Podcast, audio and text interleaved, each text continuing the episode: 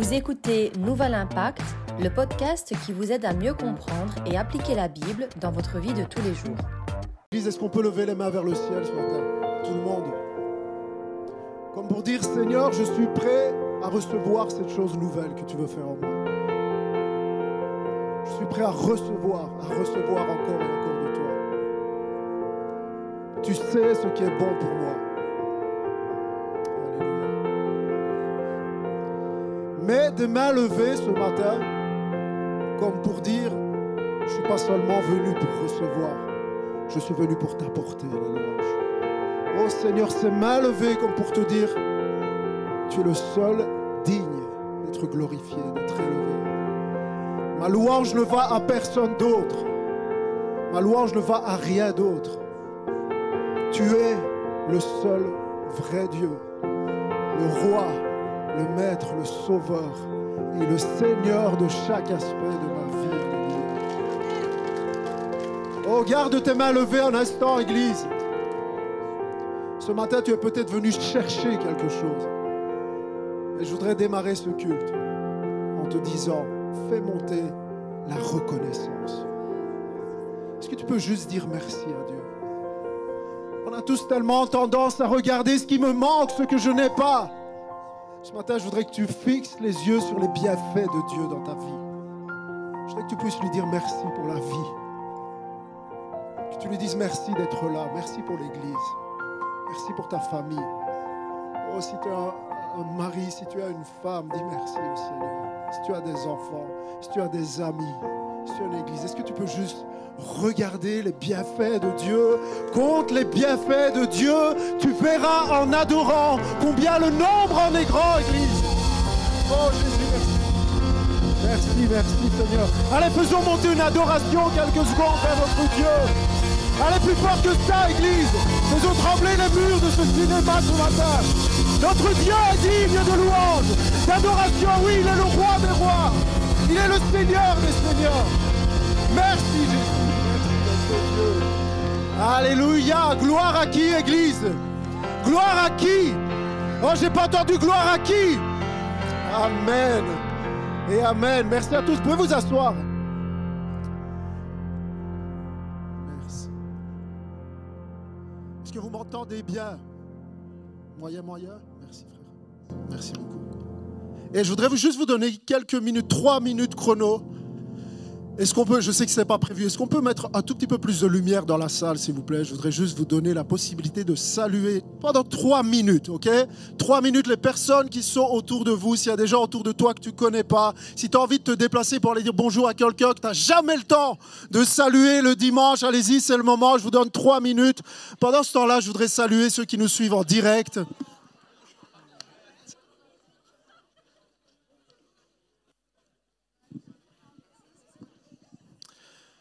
Bon, comme d'habitude, j'en ai vu certains qui en profitent là des célibataires, comme toujours. Vous pouvez vous asseoir, merci, merci à tous. Et ça, c'est la famille, c'est la maison, Amen. Tellement heureux d'être là dimanche après dimanche. Merci d'être si nombreux. On va bientôt devoir changer de salle. Est-ce que ce n'est pas un bon problème?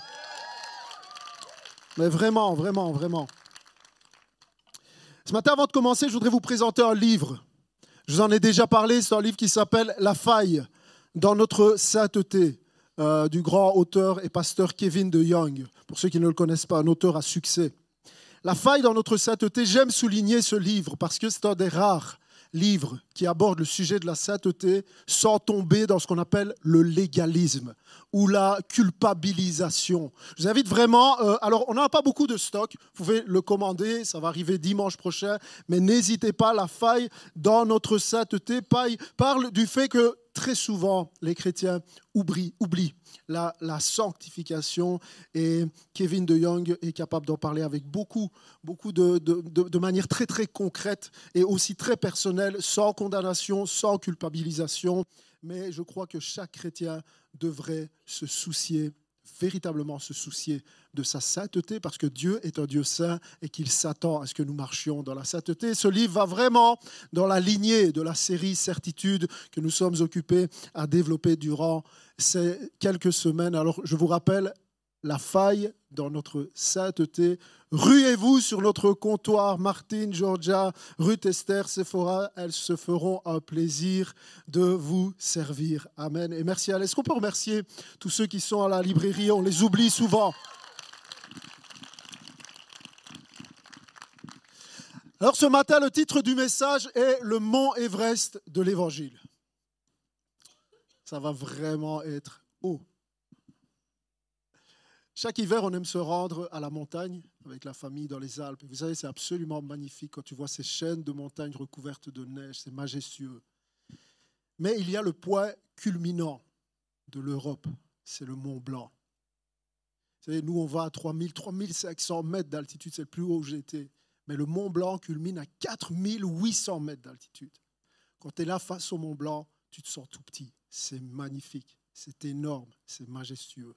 Mais même le Mont Blanc fait pâle figure à côté de cette montagne qu'on appelle le toit du monde, l'Everest, l'Himalaya, presque deux fois plus grand que le Mont Blanc, presque 9000 mètres d'altitude. Et chaque année, des hommes et des femmes que j'appelle des, des, héros un peu fous entreprennent de grimper, de gravir sur cette montagne afin d'atteindre le toit du monde.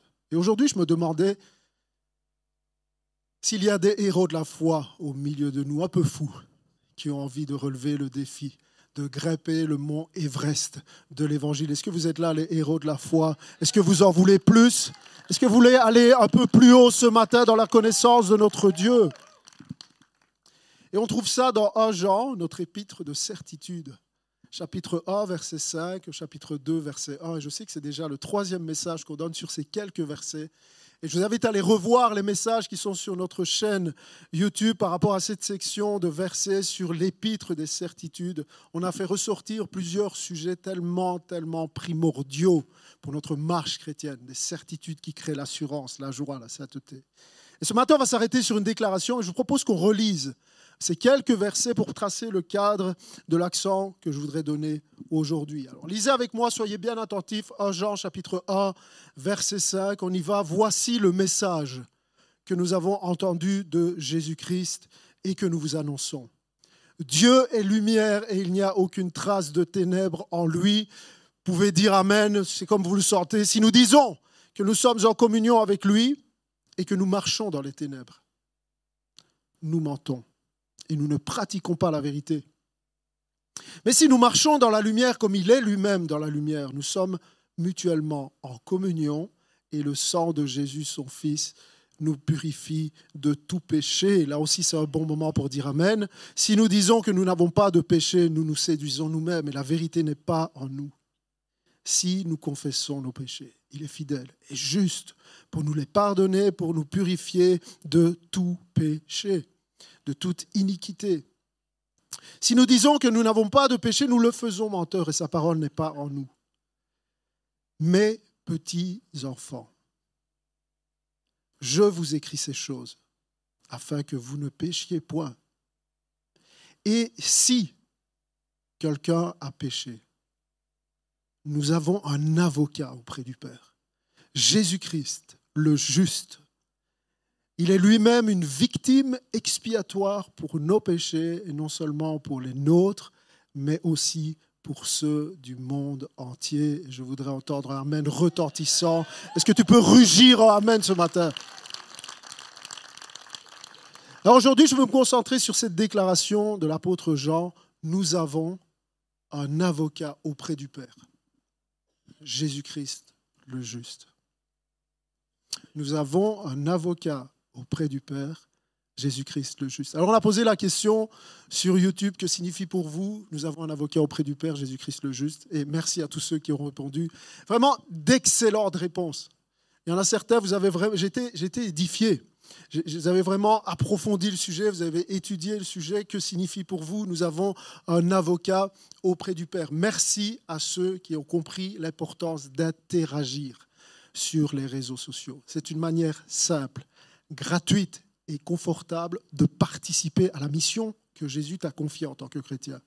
Quand tu interagis sur notre chaîne YouTube, tu es en train de rendre plus visible, plus audible message de l'Évangile, et des dizaines sont là au milieu de nous. Des dizaines ont été baptisés parce qu'ils ont entendu pour la première fois le message de l'Évangile sur notre chaîne YouTube. Alors je t'invite vraiment à ce que ça devienne culturel, n'hésite pas. Et la question qui va être posée et pour laquelle je t'invite chacun d'entre vous à aller répondre durant cette semaine sur notre chaîne YouTube. C'est la prochaine question pour la semaine prochaine, c'est selon vous, pourquoi est-ce que le christianisme est la vérité? Parmi toutes ces religions, toutes ces philosophies, tout le monde dit non, non, c'est moi. C'est moi la vérité. C'est nous, c'est nous qui possédons. Mais on est, on est dans une série de certitudes. Est-ce que tu es certain que le christianisme est la vérité? Alors on n'est pas du genre je pense que, j'imagine, je propose, mon opinion est que. Non, certitude. Voici pourquoi le christianisme démarque de toutes les autres croyances et philosophies du monde. Alors n'hésite pas, je veux lire ta réponse. Amen.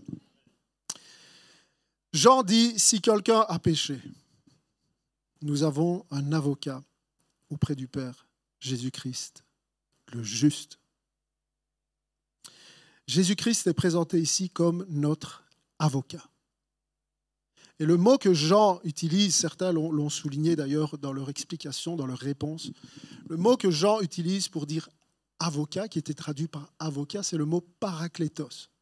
C'est un mot grec qui signifie littéralement celui qui vient à tes côtés pour t'aider.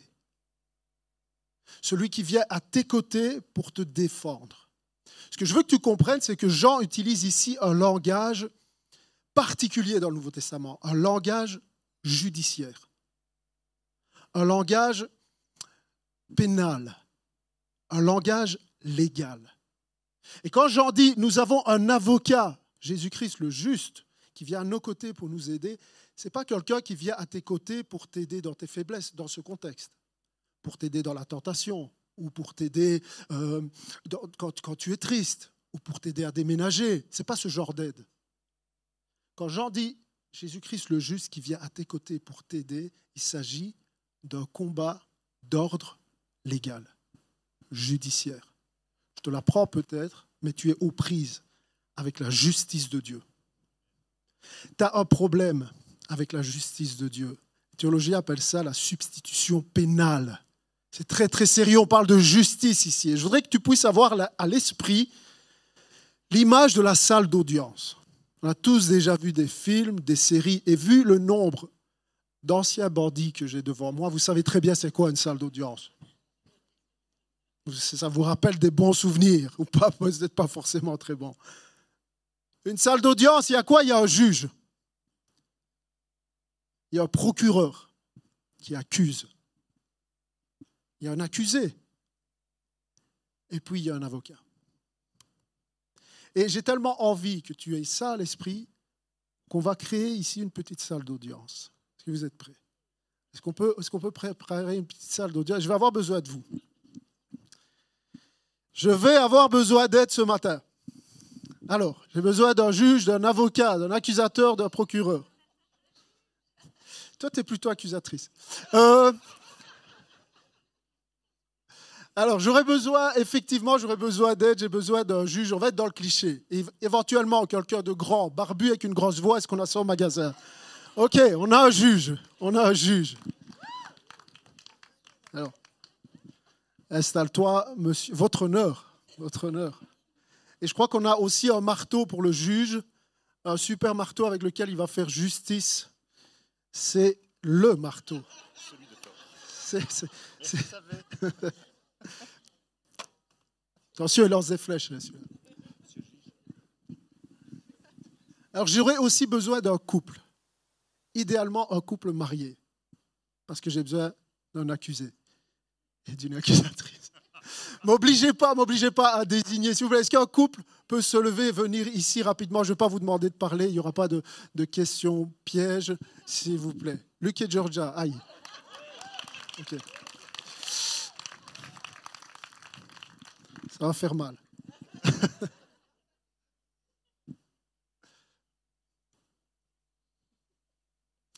Et puis j'ai besoin d'un gentil avocat ou avocate. Est-ce qu'on a un avocat? Est-ce qu'on a un juriste ou quoi? Ici qui est là Non, non, non, quelqu'un. Allez, Vite, levez-vous, un avocat, quelqu'un qui dit, OK, je veux bien, je veux bien jouer le rôle. Alors, tu peux t'asseoir. Ouais, tu peux t'asseoir. Alors, Georgia, tu peux mettre ça, s'il te plaît, sur ton, sur ton dos, s'il te plaît. Sur ton dos, sur ton dos. Voilà. Tu peux l'attacher. Nico. Alors, viens, monsieur le juge. Ok, je vous explique, je vous explique un tout petit peu. Hein. Comment ça se passe dans une salle d'audience? Quand le juge arrive, on se lève. Ok. Ensuite, on va donner la place, tu vas laisser la parole à l'accusatrice. Parce que toi, tu es l'accusé. Et donc, tu vas accuser. Mais oui, tout ce qui est passé cette semaine, on est entre nous, on est en famille. C'est un an, je ne le crois pas, je, ne le crois pas. Ensuite, tu vas demander s'il plaide coupable ou non coupable. Et je te rappelle que dans les messages précédents, on a dit celui qui dit qui est sans péché est un menteur. Tu n'as pas trop le choix entre coupable. Tu es coupable, hein Tu es coupable. Et puis, on laissera la parole à l'avocat de la défense. Et oublie deux secondes que tu représentes Jésus dans l'histoire. Qu'est-ce que tu peux faire légalement face à un juge qui est très à cheval sur la justice, avec une accusatrice qui ménage pas, et un accusé qui plaide coupable C'est compliqué. Allez, à vous. On se lève, on se lève. Alors, tu donnes la place au procureur. Je vous écoute.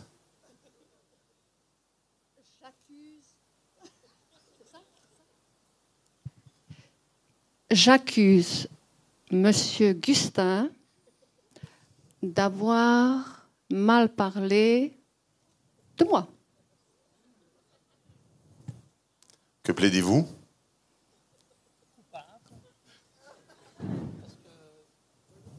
Je... Coupable parce que c'est possible que je aille mal parler. C'est possible. Vous n'avez pas l'air très certain. Ben, ça dépend. Il n'y a pas que possible. Hein. Euh, par exemple, tu te rappelles quand tu as été euh, euh, derrière le bâtiment là-bas et tu as dit oh là là, mais que c'est moche tout ça. Et puis tu as dit, mais je dis mais non, franchement c'est beau. Et tu m'as dit ben non. Et donc tu as dit que je parlais mal parce que je critiquais ton choix, en fait.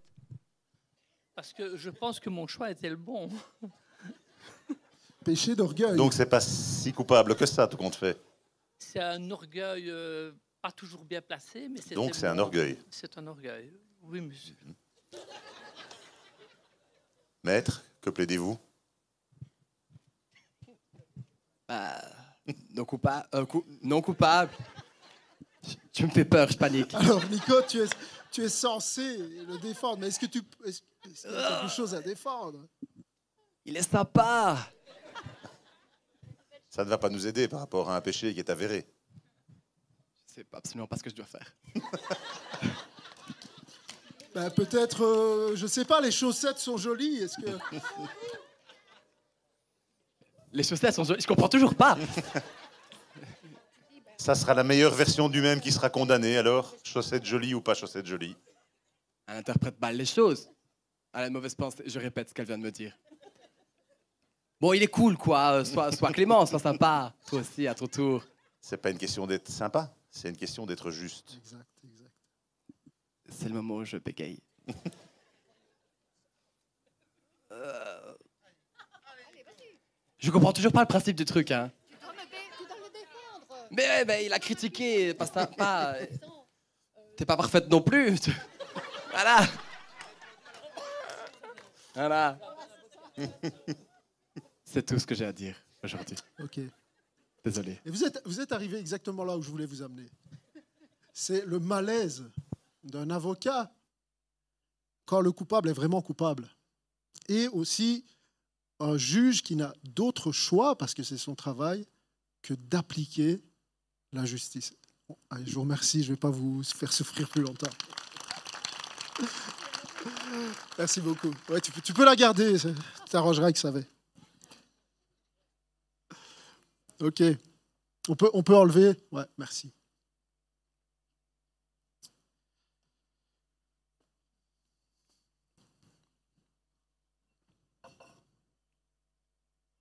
Ce que je voudrais que vous compreniez, c'est que le salut que Dieu nous accorde est une question de justice. Très souvent, quand on parle du salut, on, en parle en termes de grâce, de pardon, d'amour, de compassion, de gentillesse, de bonté de Dieu. Mais Jean nous ouvre un tout petit peu une autre perspective. Le salut est autant, si pas plus, une question de justice divine. Mais on a un problème. Comment tu peux faire miséricorde à quelqu'un qui est véritablement coupable? Qu'il faut comprendre en démarrant, c'est qu'il y a plus que des éléments d'amour dans notre salut. Il y a plus que... Vous comprenez que ce juge-là, même si l'accusé est très très sympathique avec de belles chaussettes, selon la loi, il est bien obligé de le condamner. Parce que c'est la loi, parce que c'est la justice. Et la raison pour laquelle on ne peut pas faire ni miséricorde, ni totalement justice, eh bien, c'est à cause du caractère de Dieu. Si vous voulez, Dieu est autant justice que miséricorde. Dieu est autant saint, Dieu doit manifester sa colère, que bon et compatissant. Et mon but ce matin est que vous puissiez saisir que cette déclaration de Jean, nous avons un avocat auprès du Père, Jésus-Christ le juste. Que tu puisses comprendre que cette simple déclaration te sauve la vie. On devrait embrasser cette déclaration cette certitude et embrasser l'apôtre des certitudes. Moi, cette semaine, je regardais la doctrine de la substitution pénale. Si Jean avait été en face de moi, j'aurais fait un gros câlin. Moi Merci Jean de me dire ça. J'ai besoin de ce verset. Mais plus qu'un câlin à l'apôtre Jean, je me suis mis à genoux et j'ai adoré Dieu pour sa bonté, sa miséricorde, mais aussi pour sa justice. Alors peut-être il y en a, vous êtes là ce matin et vous dites, OK, c'est vraiment intéressant. Mais moi, je suis venu avec des défis dans ma vie. J'ai des problèmes. J'ai besoin que Dieu intervienne dans mon cœur, dans ma situation, dans ma famille, dans mon couple.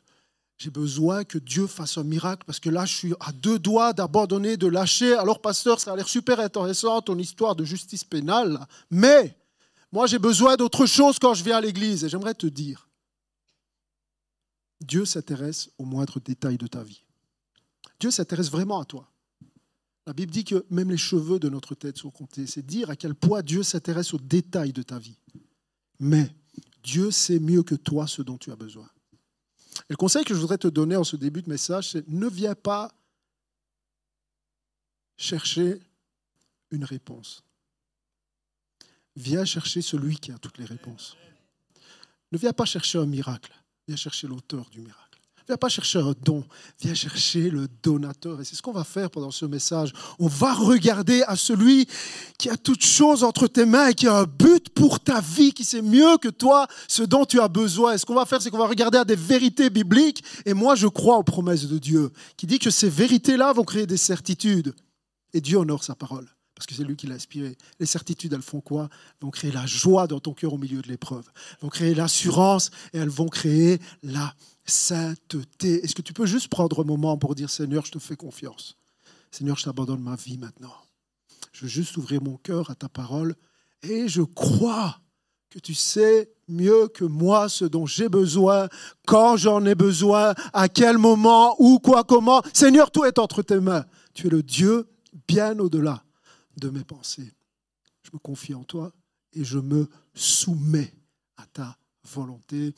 Amen On va un peu décomposer ce que Jean dit ici. On va regarder aux quatre acteurs.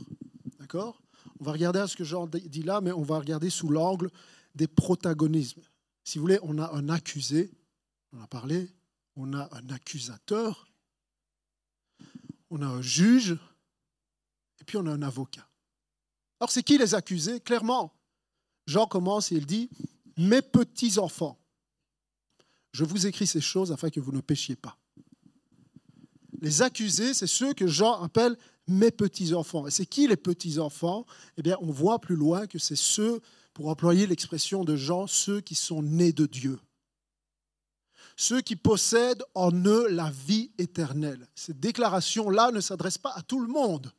Cette déclaration-là s'adresse aux chrétiens, aux croyants, à ceux qui ont placé leur foi en Jésus. Il ne s'agit pas d'une grande foi ou d'une petite foi, il s'agit de en qui ta foi est placée.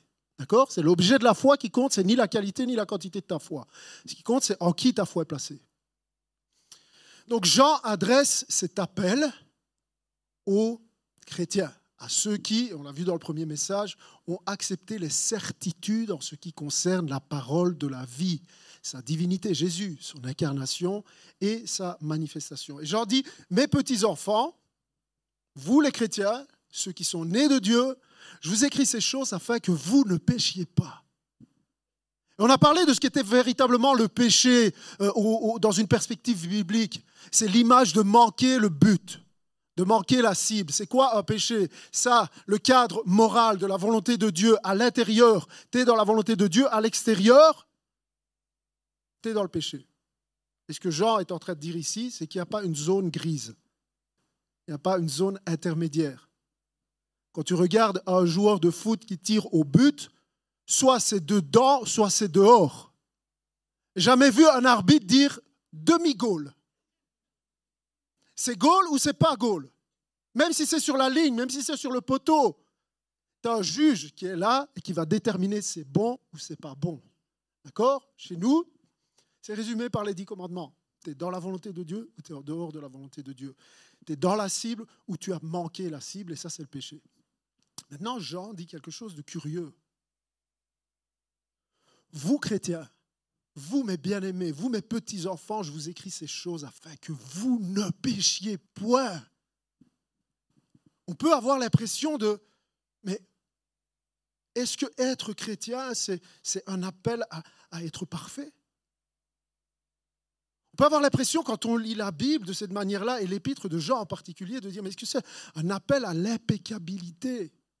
On a vu ensemble que Jean établit des normes absolues sur ce qu'est un chrétien sur ce que n'est pas un chrétien, afin d'identifier, afin d'exprimer qui appartient à Dieu, qui est en communion. Et on l'a lu, il, est très très clair. Hein. tu peux dire que tu es en communion, non, non. C'est ta marche qui va prouver si oui ou non tu es dans la lumière. Tu peux dire, moi je suis un chrétien, calme-toi, on va voir.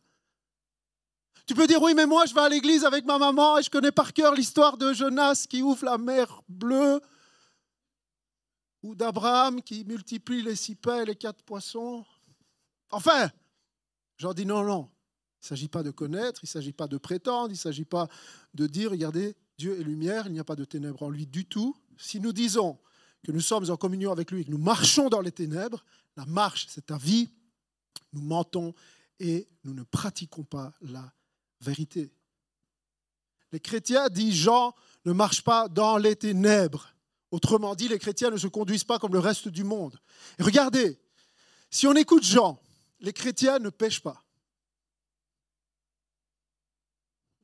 J'attendais pas des Amen. Ils marchent dans la lumière les chrétiens confessent leurs péchés avec empressement. Ils sont remplis de joie et d'assurance dans l'épreuve. Ils ne doutent pas. Il y en a qui doutent ici. Ils sont saints. Les chrétiens obéissent au commandement de Dieu. Ils aiment leurs frères. Ils n'aiment pas le monde. Amen. Ils pratiquent la justice et ils ne pratiquent pas le péché. Et je devance un peu parce que dans les prochains messages, on va voir ça. Mais Jean dit en 1 Jean 3, 14, écoutez bien, quiconque est son frère, regardez la norme, quiconque est son frère est un meurtrier. Bienvenue. Vous savez qu'un meurtrier n'a pas la vie éternelle demeurant en lui. Si vous avez de la haine dans votre cœur pour quelqu'un, vous n'avez pas l'amour de Dieu. Par conséquent, vous n'appartenez pas à Dieu. Voilà. Puis il résume tout en 5, 18. Nous savons que si quelqu'un est né de Dieu, il ne pêche pas. Au contraire, celui qui est né de Dieu se garde lui-même du péché. Celui qui est né de Dieu ne pêche pas. Autrement dit, le chrétien ne pêche pas. Autrement dit, si tu pêches, tu n'es pas chrétien. Tu es chrétien Tu pêches Tu es chrétienne? Tu pêches? Problème. Je ne vais pas continuer, mais... Et donc Jean établit des normes, Jean établit des tests, et on pourrait avoir l'impression que, tu sais, tu vas cocher doctrine, ok, morale, ah. amour. ah. Et donc seulement ceux qui sont parfaits vont cocher toutes les cases et dire, moi je suis un chrétien.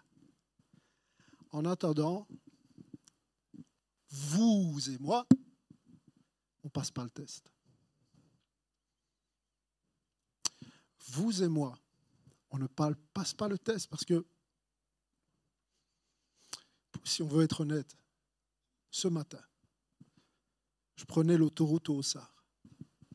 Et là,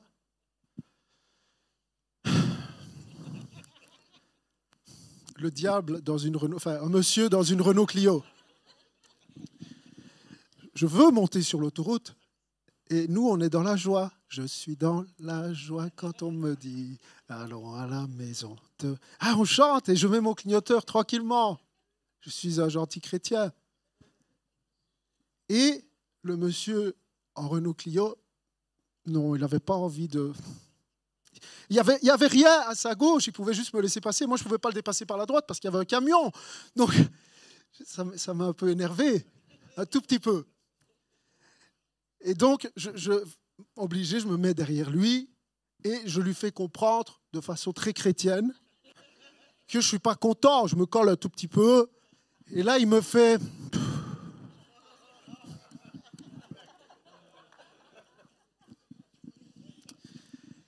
Et donc, avec le sourire, je me rapproche encore un tout petit peu pour qu'il voit mon, mon visage. Quoi. Et là, ma femme me dit, tu sais que si tu lui rentres dedans, t'es en tort.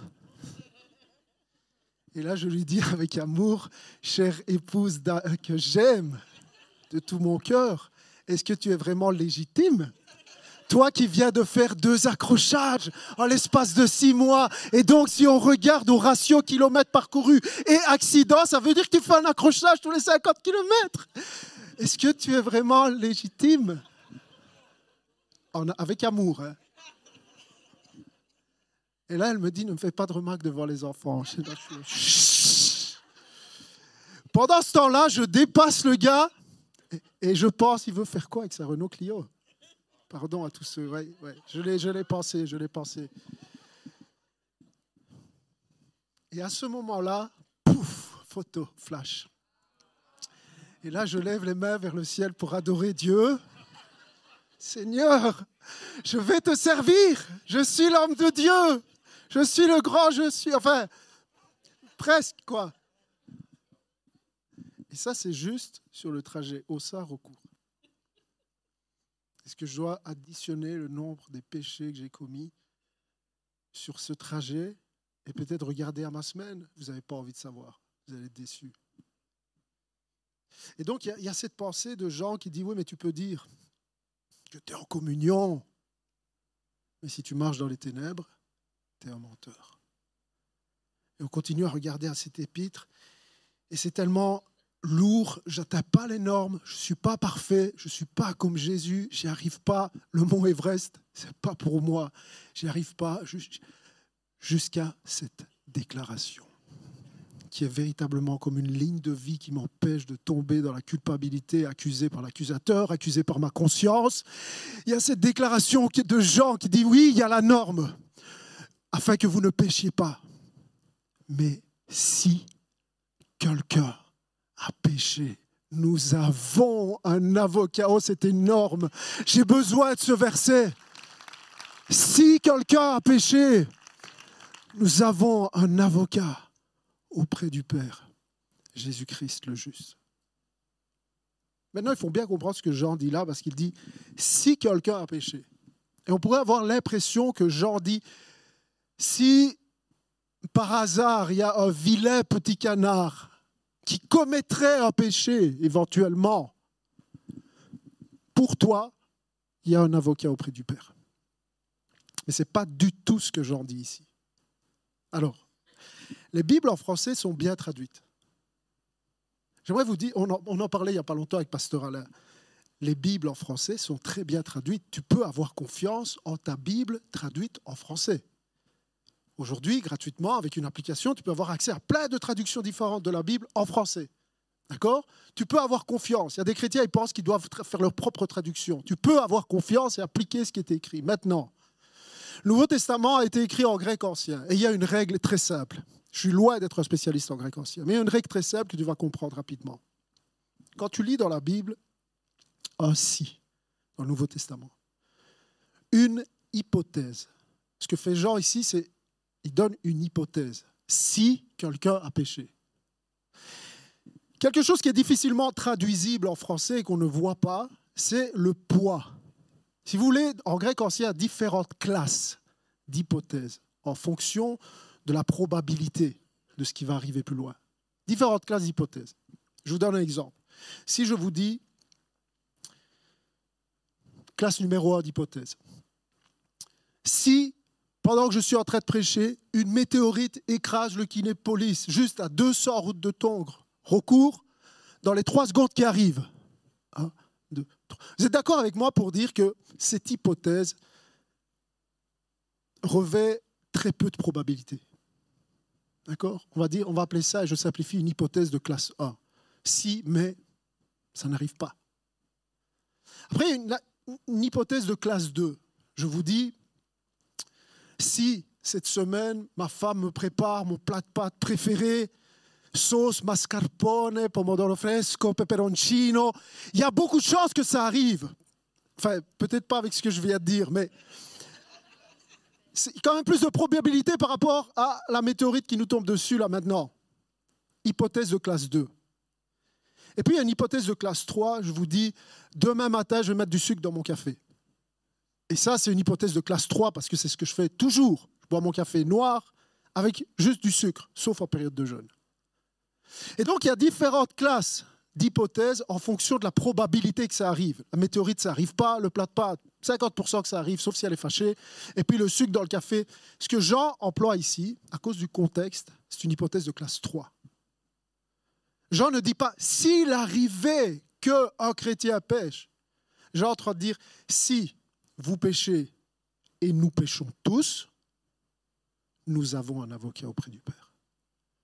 Parce que juste un peu plus haut, Jean dit celui qui dit qu'il est sans péché est un menteur. Et juste après, il dit qu'on a cette victime expiatoire qui est morte pour nos péchés. Donc ce que Jean dit ici, et c'est important de le comprendre, Jean fait ici ressortir une fois de plus notre culpabilité indiscutable.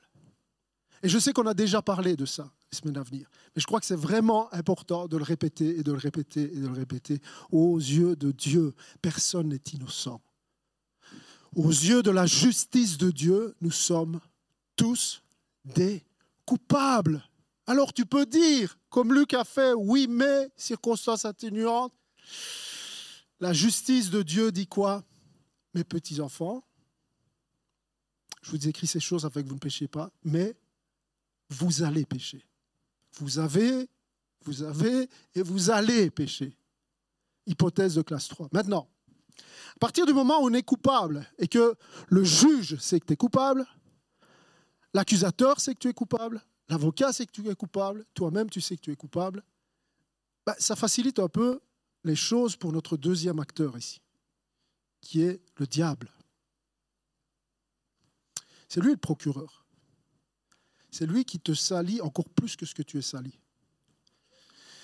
Et Jean n'en parle pas ici, mais un peu plus loin dans le livre de l'Apocalypse. Il dit quoi sur le diable? Il dit. Moi, je suis déjà là, moi. Apocalypse 12, 10.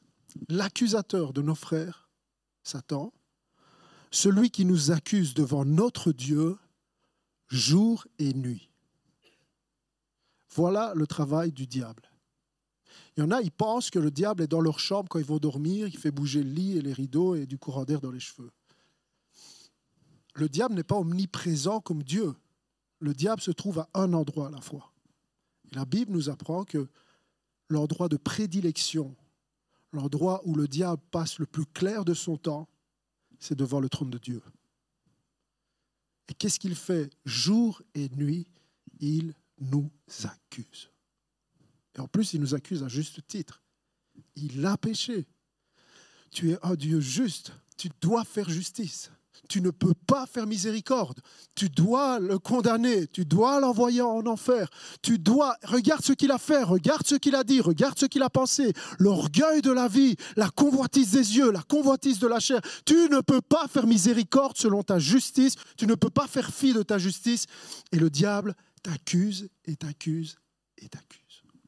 Et il t'accuse devant qui? Eh bien devant le grand juge. Jean dit, nous avons un avocat auprès du Père. C'est qui le Père? C'est Dieu. C'est Dieu, mais pas n'importe quel Dieu.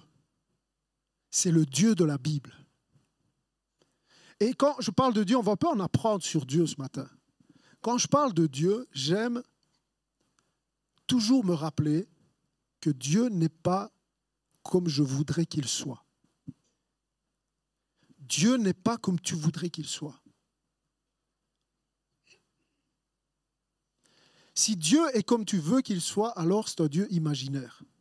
Et j'aime que Dieu n'est pas comme je veux qu'il soit, parce que ça me prouve que Dieu est vraiment Dieu.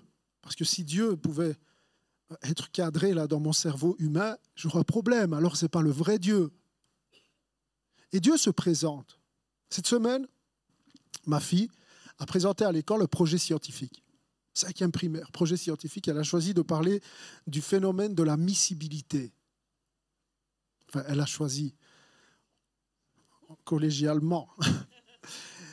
C'est quoi la miscibilité? C'est quand deux substances se mélangent. D'accord? On a tous fait l'expérience, tu mets de l'huile et tu mets de l'eau, tu mets, ça ne se mélange pas.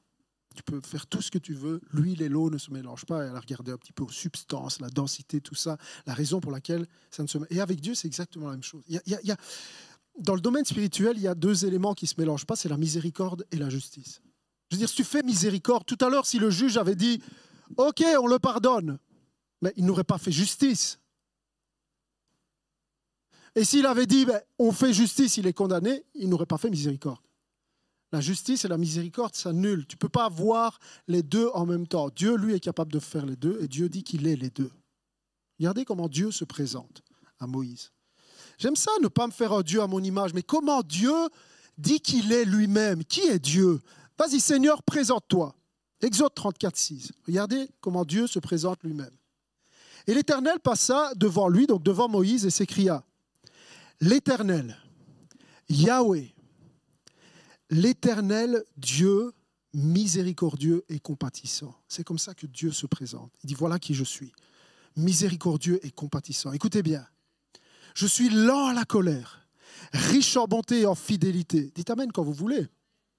Ça, c'est Dieu qui se présente. Je suis lent à la colère, qui conserve son amour jusqu'à mille générations sur ta famille et tes enfants et les enfants de. Et c'est bon, qui pardonne l'iniquité, la rébellion des On a envie de dire Amen, Amen. C'est trop bon, Seigneur, lent à la colère. Amen. Verset 8.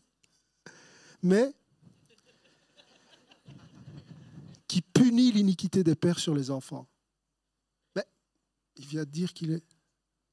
Et sur les enfants des enfants. Ils ont oublié cette partie-là dans la chanson. Jusqu'à la troisième et à la quatrième génération.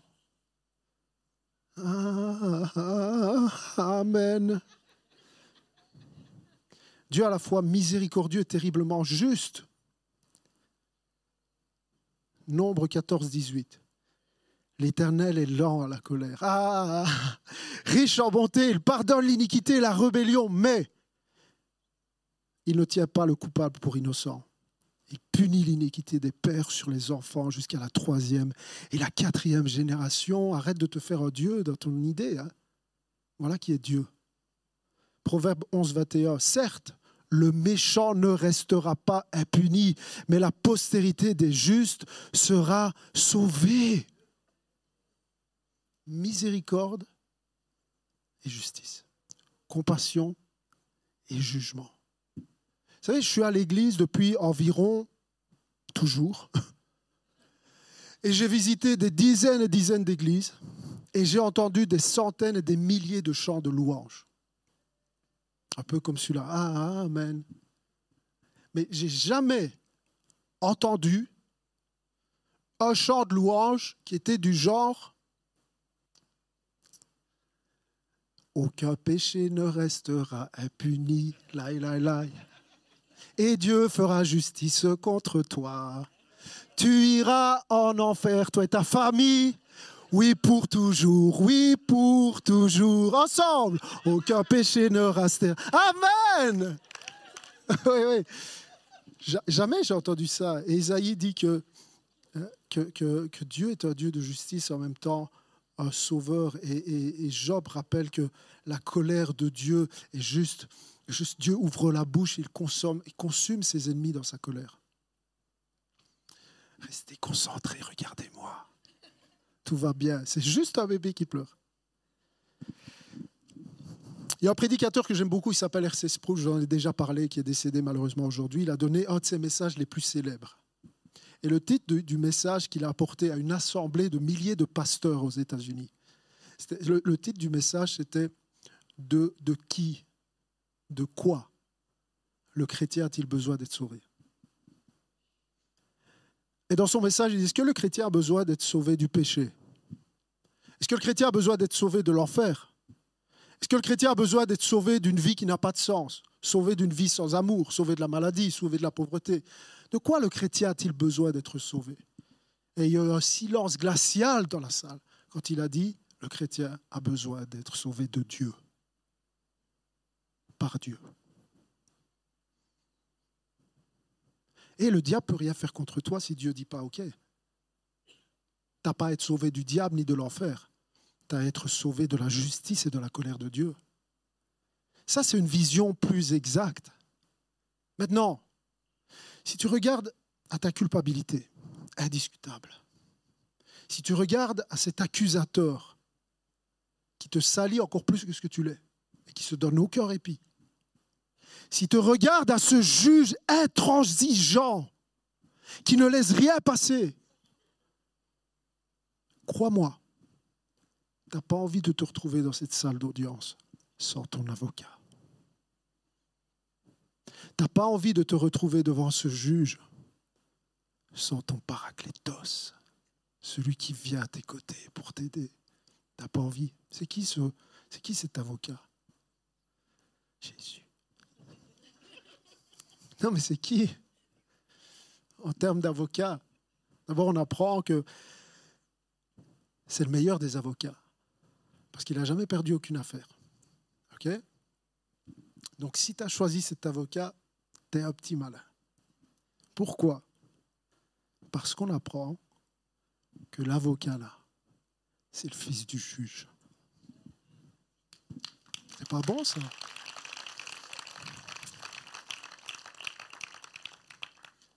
Qu'en plus le courant passe bien entre le juge et son fils. Et quand le juge, quand l'avocat se lève, petit clin d'œil. Mon fils, mon fils. Nous avons un défenseur, un avocat auprès du Père. Vous remarquez la construction de la phrase de Jean Ça veut dire quoi le mot paraclétos? Celui qui vient à nos côtés. Et Jean dit, il est auprès du Père. Donc il est auprès de nous. Par définition, le mot paraclétos signifie auprès de nous. Il est en même temps auprès du Père, le médiateur parfait, Jésus-Christ le juste. C'est vraiment l'apogée du plan rédempteur de Dieu. Alors comment ça se passe concrètement dans cette salle d'audience pour que l'avocat puisse satisfaire la justice et la miséricorde de Dieu? Tu es là, tu es debout, tu es considéré comme coupable. Et le procureur, il t'accuse, et il t'accuse, et il t'accuse. Et puis, à un moment donné, l'avocat se lève. Objection, votre honneur. Objection. Il y a 2000 ans, j'étais moi là, dans un jardin qui s'appelle Gethsemane. Et là, je t'ai supplié par trois fois, ô Père, s'il est possible que cette coupe s'éloigne de moi, ô Père, s'il est possible que tu puisses les sauver autrement. Mais j'ai pensé à eux. J'ai pensé à tous ces accusés. Et j'ai été jusqu'au bout. J'ai pris leur place. Parce que ce que Jean dit, c'est pas juste nous avons un avocat auprès du Père Jésus-Christ le juste. Regardez ce qu'il dit. Il est lui-même la victime expiatoire pour nos péchés. Ça veut dire littéralement que aussi bon avocat qu'il est, on a vu Nico comme il était mal à l'aise. Peux avoir tous les arguments. Si le coupable plaide coupable, tu rien à dire à moins que l'avocat soit aussi une victime expiatoire, qui a porté la punition, qui a pris la justice de Dieu sur lui à la croix, afin que nous puissions être libérés, afin que nous puissions être considérés comme justes. Cet avocat se lève et dit, à Pierre 2, 24, j'ai porté leur péché en mon corps sur le bois, afin que, mort au péché, ils vivent pour la justice. Vous avez dit mon Everest, je vous dis mon Golgotha. C'est ça le point culminant de l'évangile. C'est le mont Golgotha où la croix a été dressée, où Jésus est mort. Alors voici comment le juge s'y prend pour nous justifier malgré sa justice et son intransigeance. Il sépare le péché du pécheur. Dieu ne pardonne pas le péché, Dieu punit le péché. Mais il pardonne le pécheur. Que tu es, que je suis. Et le péché est là placé sur Christ, substitution pénale, placé sur Christ et à la croix, Dieu déverse sa colère, Dieu déverse sa justice. Jésus prend la punition qui nous était réservée. Mais c'est juste la moitié du chemin, ça. Regardez, 2 Corinthiens 5, 21 dit Celui qui n'a pas connu le péché, il l'a fait devenir péché, pas pécheur, péché. Jésus n'a jamais été pécheur. Il a fait devenir péché pour nous, afin qu'en lui, nous devenions justice de Dieu. Je vais terminer avec cet éclaircissement par rapport à notre justification. Parce que très souvent, il y a deux faces à la justification, une face positive et une face négative. Et très souvent, on regarde à la face négative qui est quoi? Qui est Jésus a pris mes péchés. Jésus est mort sur la croix pour que je sois pardonné. On connaît tous ça. Mais c'est juste la moitié. Ce n'est pas seulement dans le sens de moi vers Jésus, Jésus qui prend mes péchés, Jésus prend ma culpabilité, mais c'est aussi de Jésus vers moi. C'est-à-dire que dans le même temps où Jésus prend mes péchés, Dieu met sur moi la justice de Christ.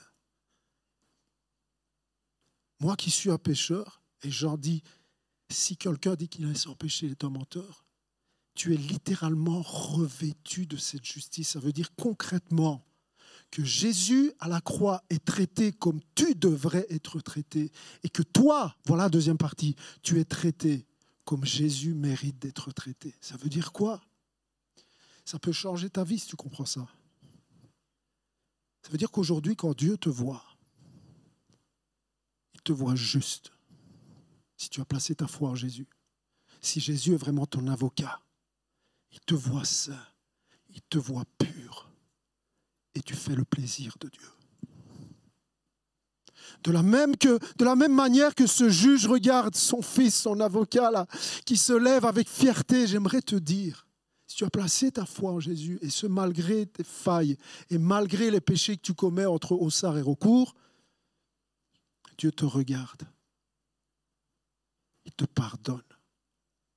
Il te donne un vêtement blanc il te sanctifie encore et encore et encore, parce qu'il y a eu substitution pénale, parce que tu as reçu la justice. Oh, lisez le livre de Zacharie, vous voyez ce souvent un sacrificateur avec sa robe sale devant Dieu qui est accusé par le diable, mais à un moment donné, il lui est dit qu'il lui soit donné un vêtement blanc. Et j'aimerais te dire, tu placé ta foi en Jésus, tu es revêtu d'une robe blanche, merveilleuse, immaculée. Parce que si tu n'as pas une robe blanche, tu ne peux pas rentrer dans les noces de l'agneau. Aujourd'hui, je voudrais que tu saisisses la grandeur et la profondeur du salut que Dieu t'a accordé. C'est vraiment le mont Everest. Ça me rappelle le grand, grand Ésaïe 53. On va se lever, on va lire l'ensemble, l'Église. Et on se prépare ce matin à prendre le pain et le vin. Lisez-le, murmurez-le avec moi.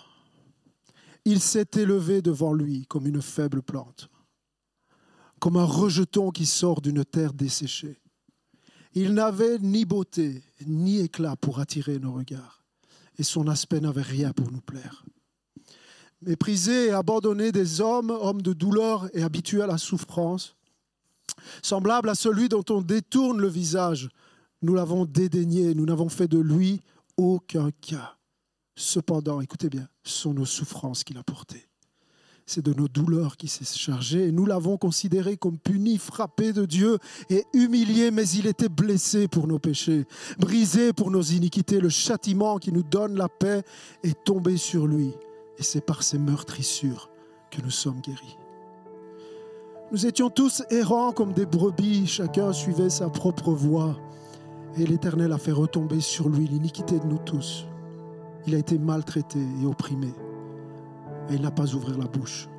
Semblable à un agneau qu'on mène à la boucherie, à une brebis muette devant ceux qui l'attendent, il n'a pas ouvert la bouche.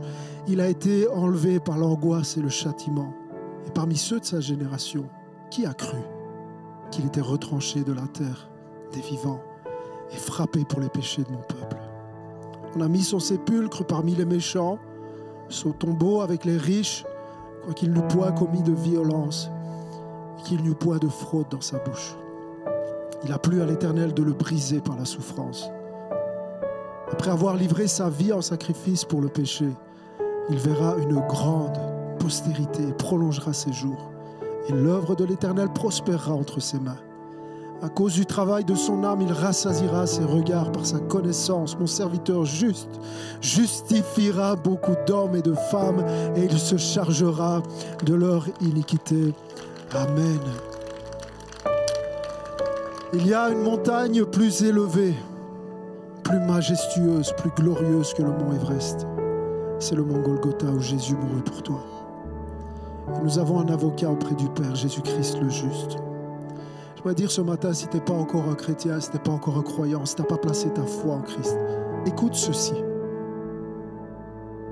Si Jésus n'est pas ton avocat, Romains 3, 22. La justice de Dieu est manifestée par la foi en Jésus-Christ, par tous ceux, pour tous ceux qui croient. Il n'y a pas de distinction, car tous ont péché et sont privés de la gloire de Dieu. Et ils sont gratuitement justifiés par sa grâce, par le moyen de la rédemption qui est en Jésus-Christ. C'est lui que Dieu a destiné par son sang à être pour ceux qui croiraient victime propitiatoire, afin de montrer sa justice. Je voudrais que tu puisses placer ta foi dans cette certitude ce matin et que cette certitude puisse créer plus de joie dans ton cœur que si je t'annonçais que tu as gagné un million d'euros. Je te dire ce matin que tu as auprès de toi le meilleur des défenseurs. Que sans lui, tu es perdu. Que sans lui, tu es condamné. Mais il est là, il te dit, laisse-moi venir à tes côtés. Laisse-moi venir à tes côtés parce que moi, je veux te défendre. Si tu n'as pas Jésus comme avocat, tu n'as pas d'avocat du tout. Tu as besoin de Jésus. Regarde ce qui est écrit. Qui accusera les élus de Dieu? Qu'est-ce qui peut faire le diable? Qu'est-ce qu'ils peuvent faire les démons? Qu'est-ce qui peut faire l'enfer tout entier contre toi?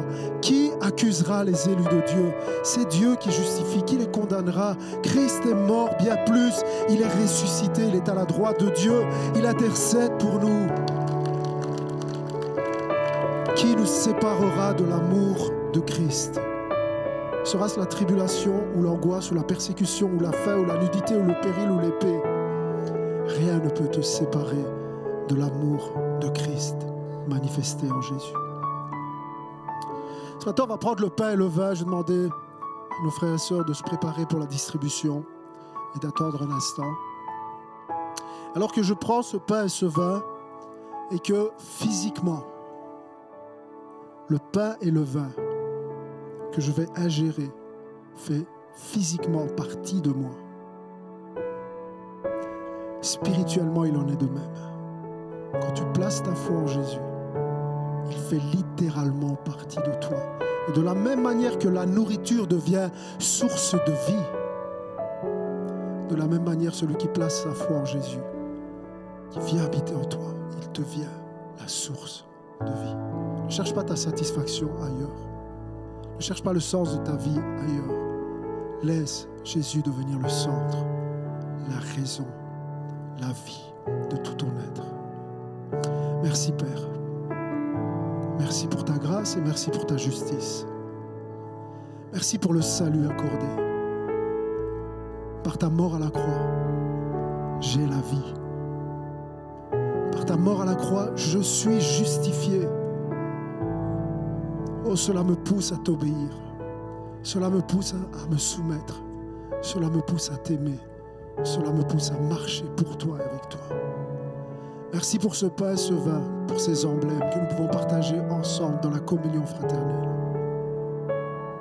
Seigneur, donne-nous de discerner le corps et le sang ce matin. Donne-nous de nous rappeler à quel point tu as tout accompli à la croix, qu'il n'y a rien à ajouter à ce que tu as fait pour notre salut. Donne la paix. Seigneur, accorde le salut, la grâce ce matin au nom de Jésus. Amen et Amen.